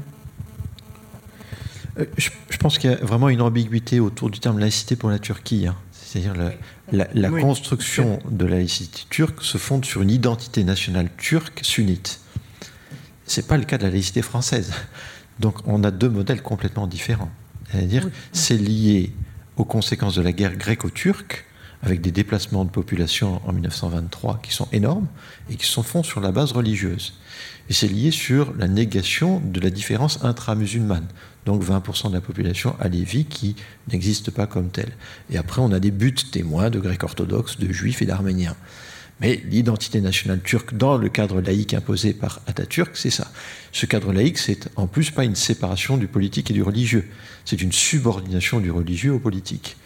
Donc on a euh, une imposition autoritaire, mais pas de séparation, de subordination. Et euh, c'est un, responsable du bureau des cultes français qui me racontait cette anecdote il y a une vingtaine d'années, enfin, qu'il avait vécu lui il y a une vingtaine d'années, c'est-à-dire avant Erdogan, hein, ou juste au moment où Erdogan arrive. Le bureau central des cultes en France, à ce moment-là, c'était quatre fonctionnaires. En Turquie, au même moment, c'est 150 000. On ne parle pas du même monde. Ministre lié au culte, hein, on ne parle pas du tout de la même réalité. Euh, Ben voilà, je crois qu'on a fait le tour de, des questions. Je vous remercie beaucoup. Merci à Isétardon Masquelier, Valentine Zuber, merci Dominique Avon et merci euh, au public euh, qui a été très attentif et qui a posé des questions très intéressantes. Merci beaucoup.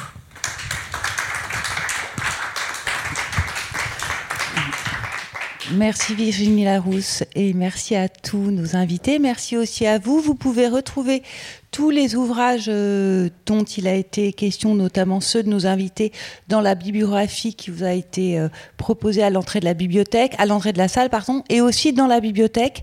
Cette soirée pourra être euh, visible dans le replay de la bibliothèque d'ici quelques semaines. Je vous remercie et je vous souhaite une bonne soirée.